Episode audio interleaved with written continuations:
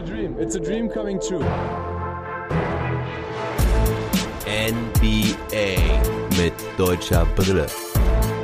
Von und mit dem einzig wahren Philly Fiddler. Celtics bounce back.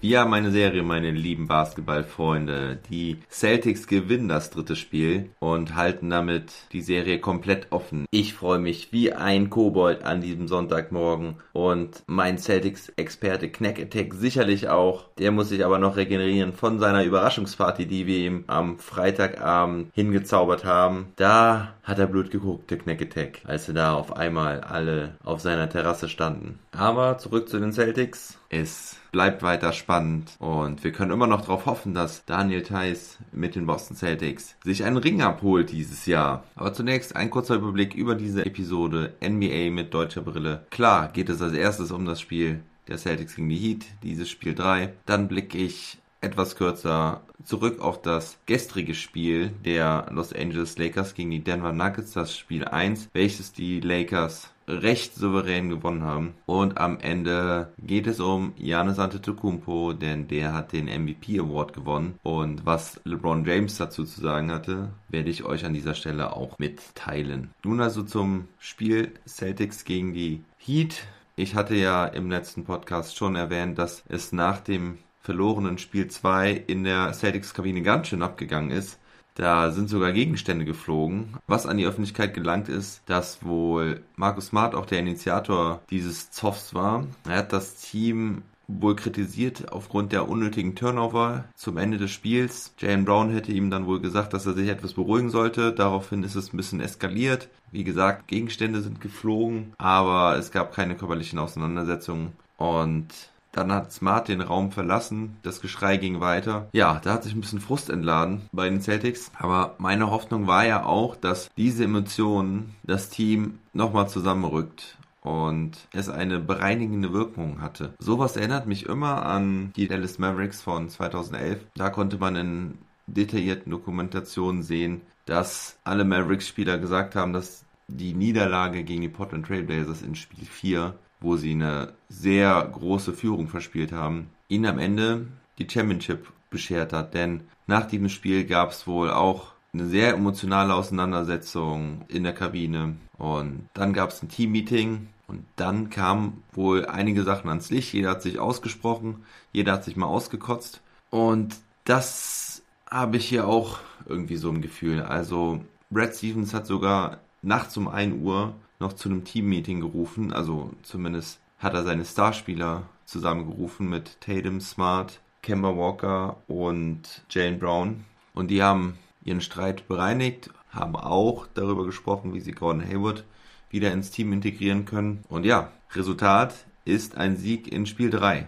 Und ich denke, es hat sehr viel damit zu tun. Aber bevor wir jetzt zu dem Spiel kommen, muss ich mich korrigieren, weil im letzten Podcast mir ein kleiner Fehler unterlaufen. Ich habe nämlich gesagt, dass die Heat jetzt 10 zu 0 in den Playoffs sind. Da habe ich aber die Niederlage in der Overtime gegen die Milwaukee Bucks vergessen, als es schon 3-0 stand für die Heat. Also die Heat war nicht 10-0, sondern 10 zu 1 vor diesem Spiel in den Playoffs. Und Gordon Hayward sollte auch tatsächlich zurückkommen in diesem Spiel. Er kam von der Bank. Aber fangen wir vorne an. Auffällig war am Anfang, dass die Celtics direkt versucht haben, zum Korb zu ziehen. Daniel Theiss hat da auch in der Mitte Platz gemacht, also ist in die Ecke ausgewichen, damit seine Mitspieler nicht mit so vielen Gegenspielern konfrontiert sind unterm Korb. Und das hat auch ganz gut geklappt. Also die Celtics sind wieder gut gestartet. Gut, das haben sie in den letzten Spielen auch gemacht. Aber das ist schon mal eine gute Basis. Auf der Gegenseite mal wieder ein LU-Play von Bam Adebayo. Und dann hat Thais auch noch einen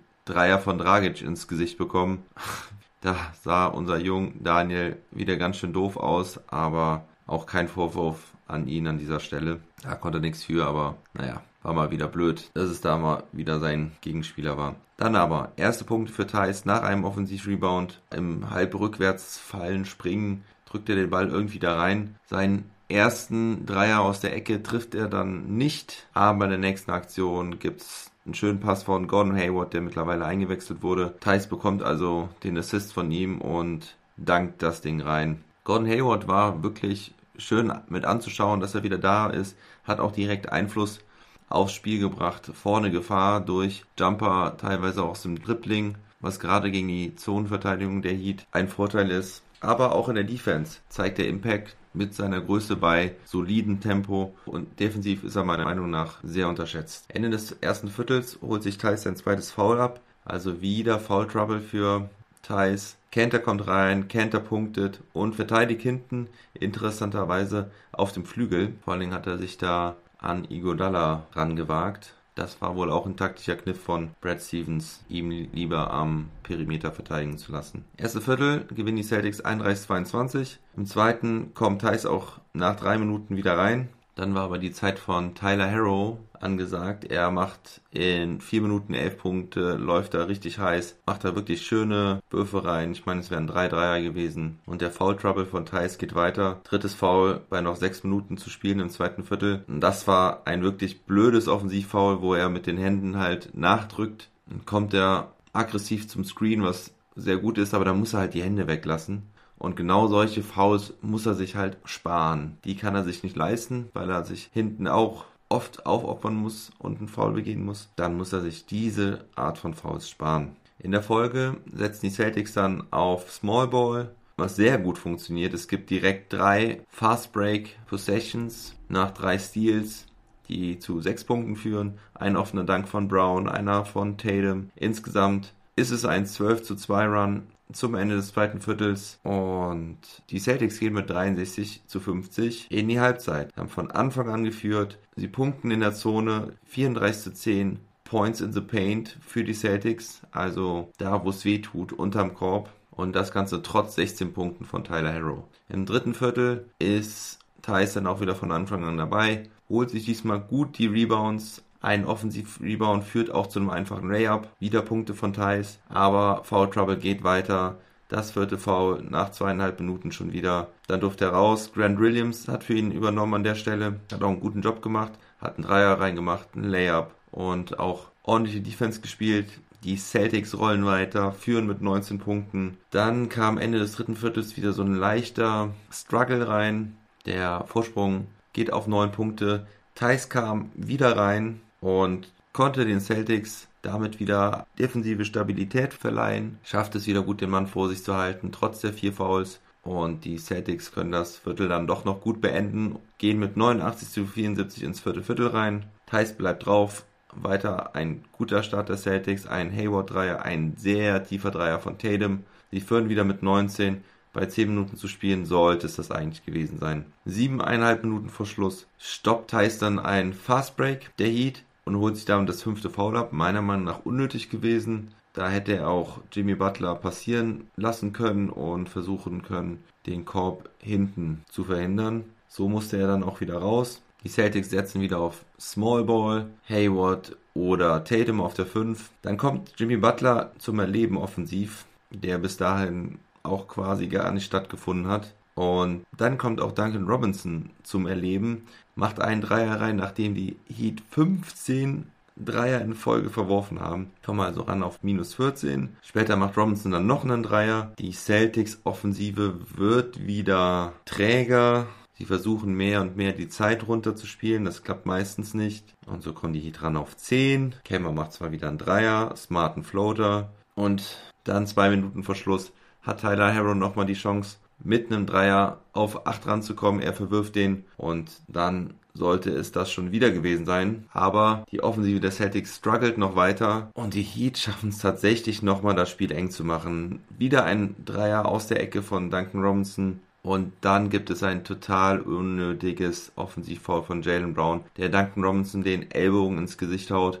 Es wird sogar als flagrant gewertet, so dass dann die Heat zwei Freiwürfe bekommen und Ballbesitz. Glücklicherweise verwirft Robinson ein, aber in der extra Possession von den Heat zieht Adebayo zum Korb, macht das 109 zu 104. Also die Celtics nur noch mit 5 Punkten vorne, eine Minute zu spielen. Offenes Spiel, total unnötig, sehr ärgerlich, aber es war nicht der Abend der Heat, denn Tyler Harrow verwirft dann noch zwei Dreier und Markus Smart macht 8 von 8 Freiwürfen rein. Also Smart behält dort die Nerven und bringt das Ding nach Hause. 117 zu 106. Lustigerweise wieder mal ein Auswärtssieg. Diese Heim-Auswärtsbilanz in der Bubble habe ich im letzten Podcast angesprochen. Also es werden mehr Auswärtsspiele gewonnen als Heimspiele. Aber gut, klar, es sind ja auch keine echten Auswärts- und Heimspiele. Ein Blick auf die Zahlen zeigt ein sehr ausgeglichenes Scoring für die Boston Celtics. Jane Brown, mein Spieler des Spiels mit 26 Punkten bei 11 von 17 getroffenen Würfen.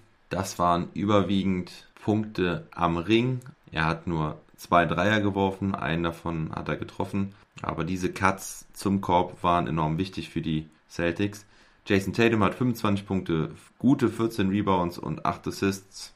Kemba Walker mit 21 Punkten trifft jetzt auch seinen Dreier wieder besser, 4 von 8. Marcus Smart mit 20 Punkten, 4 Rebounds, 6 Assists, trifft alle seine 10 Freiwürfe. Und unser Mann Daniel Theiss in 24 Minuten 8 Punkte, 7 Rebounds und ein Block bei 3 von 6 Wurferfolgen. Das Quartett von Brown, Tatum, Walker und Smart sind die erste Gruppe von vier oder mehr Spielern bei den Celtics in den Playoffs, die mehr als 20 Punkte erzielen. Seit 1986, damals Larry Bird, Danny Ainge, Dennis Johnson, Robert Parrish und Kevin McHale.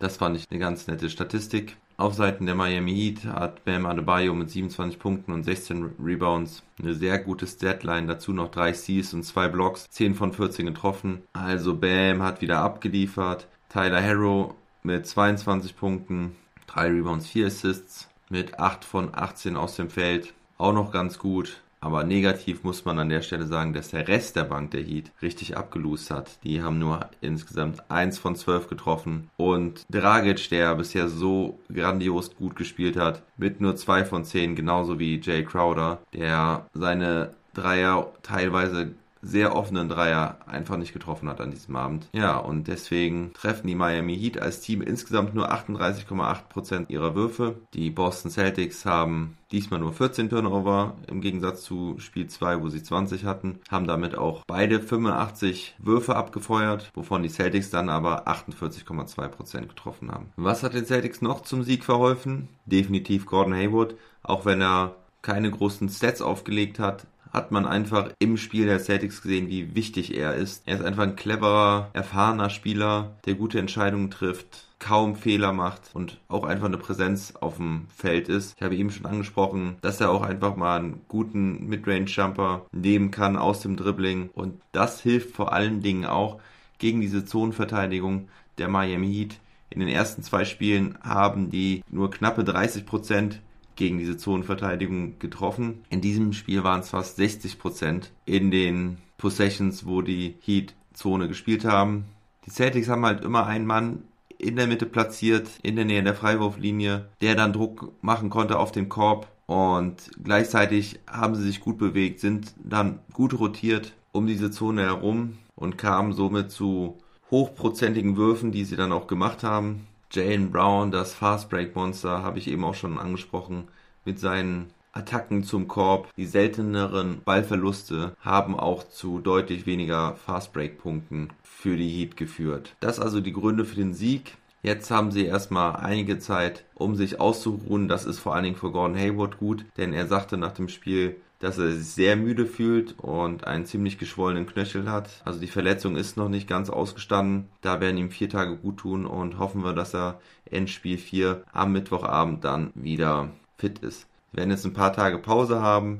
Das war vorher nicht so ganz abzusehen, aber die Eastern Conference Finals setzen ein bisschen aus, damit die Western Conference Finals nachlegen können. Die sind ja ein bisschen hinten dran von den Spielen blicken wir jetzt auf das Spiel der Lakers gegen die Nuggets. Ich habe mir das stellenweise im Real Life angeguckt, habe aber auch sehr viel darüber gelesen. Im ersten Viertel konnten die Nuggets noch gut mithalten, da war es noch ausgeglichen, aber im zweiten Viertel ziehen die Lakers dann davon mit einem 17 zu 1 Run, setzen den Grundstein für den Sieg. Die Nuggets brauchen fünf Minuten, um ihr erstes Field Goal zu machen. Und die Lakers hängen den Nuggets immer weiter Fouls an. Sie bekommen 24 Freiwürfe nur in dem zweiten Viertel. Glück für die Nuggets, dass, dass die daraus nur 14 gemacht haben. Murray, Jokic und Millsap haben alle drei Fouls schon zur Halbzeit. Und die Lakers führen zur Halbzeit 70 zu 59. Im dritten Viertel bleiben die Nuggets dann zunächst dran. Dwight Howard hatte ziemlich gute Minuten, hängt der Jokic Anfang des dritten Viertels auch direkt das vierte Foul an, nachdem er ihn da unterm Korb etwas entnervt hat. Und nach einem 11-2-Run der Lakers im dritten Viertel sollten die Nuggets nicht mehr zurückkommen. Zwischenzeitlich war der Vorsprung dann sogar auf 27 Punkte ausgebaut worden. Am Ende konnten die Nuggets dann noch ein bisschen Kosmetik betreiben und den Rückstand verkürzen, so dass das Spiel am Ende 126 zu 114 ausgeht. Der Playoff Rondo war wieder da mit neun Assists und zieht damit an Michael Jordan vorbei in der All-Time-Rangliste an Assists in den Playoffs. Damit ist er jetzt Zehnter. Michael Porter macht 14 Punkte und 10 Rebounds. Von der Bank trifft aber auch nur 3 von 9 seiner Würfe. Jokic und Murray beenden das Spiel mit jeweils 21 Punkten. Auf der Gegenseite Anthony Davis mit 37 Punkten und 10 Rebounds hat gerade im ersten und im dritten Viertel aufgedreht. LeBron James 15 Punkte, 12 Assists und 6 Rebounds. Aber bei den Lakers muss man auf jeden Fall auch diesmal vor allen Dingen zwei Rollenspieler erwähnen und zwar Kentavious Caldwell Pope auch KCP genannt mit 18 Punkten und White Howard mit 13 Punkten, 2 Steals und 2 Blocks. Und da waren auch einige schöne Loops dabei. Also Howard, der gegen die Rockets kaum spielen durfte, kann in dieser Serie gegen die Nuggets wohl wieder seine Stärken ausspielen. Die Lakers gewinnen also Spiel 1. Heute Nacht, also von Sonntag auf Montag um 1.30 Uhr, gibt es dann Spiel 2. Das werde ich mir dann auch live wieder angucken. Für alle, die Zeit für Basketball in der Nacht opfern können, um 1.30 Uhr ist das Spiel sogar auch für alle frei auf Spox.com zu sehen. Ja, im letzten Teil dieses Podcasts geht es dann um den MVP. Janis Antetokounmpo ist mit großer Mehrheit zum MVP gewählt worden. Meiner Meinung nach auch zu Recht. Er hatte dieses Jahr eine enorm effiziente, noch effizientere Saison als letztes Jahr. Er hat den höchsten PER-Wert, das Player Efficiency Rating. Da hat er einen Wert von 31,91. Das ist der höchste in der ganzen Geschichte der NBA. Den höchsten vorher hatte The Big Dipper, Will Chamberlain, mit 31,82. Also der PER ist eine weit anerkannte Zahl, die die Effizienz eines Spielers darstellen soll. Und das ist auf jeden Fall mal eine Hausnummer, dass er da einen neuen Rekord setzt. Die weiteren Zahlen von Janis lauten 29,5 Punkte, 13,6 Rebounds, 5,6 Assists, ein Steal, ein Block in vor allen Dingen nur 30,4 Minuten. Das ist schon wirklich sehr stark. Andere wollten LeBron James zum MVP haben. Der war auch ganz schön angepisst. Hat er genauso selbst auch gesagt. It pissed me off. Er hat nur 16 First Votes bekommen. Da hat er kritisiert, dass die Kriterien sich über die Jahre ändern. Mal heißt es, der beste Spieler des besten Teams sollte den Award gewinnen. Mal die reinen Statistiken. Ja, da hat er gesagt, dass er nicht ganz zufrieden damit ist. Aber am Ende hat er dann auch gesagt, eigentlich ist es ihm auch egal. Er geht jetzt aufs Zimmer, trinkt ein bisschen Wein und schläft dann gut. Ja, mach du mal LeBron. Gut. Also, heute Sonntagnacht, Spiel 2 der Lakers. Könnt ihr euch live angucken oder morgen früh im Podcast von mir anhören, wie es denn gelaufen ist. Dann gibt es Montag Pause. Dienstag geht es dann weiter mit Spiel 3 der Lakers und dann am Mittwoch Spiel 4 der Celtics um Daniel Theiss gegen die Miami Heat. Ich wünsche euch einen schönen Sonntag, macht's gut und denkt daran, never stop ballin'.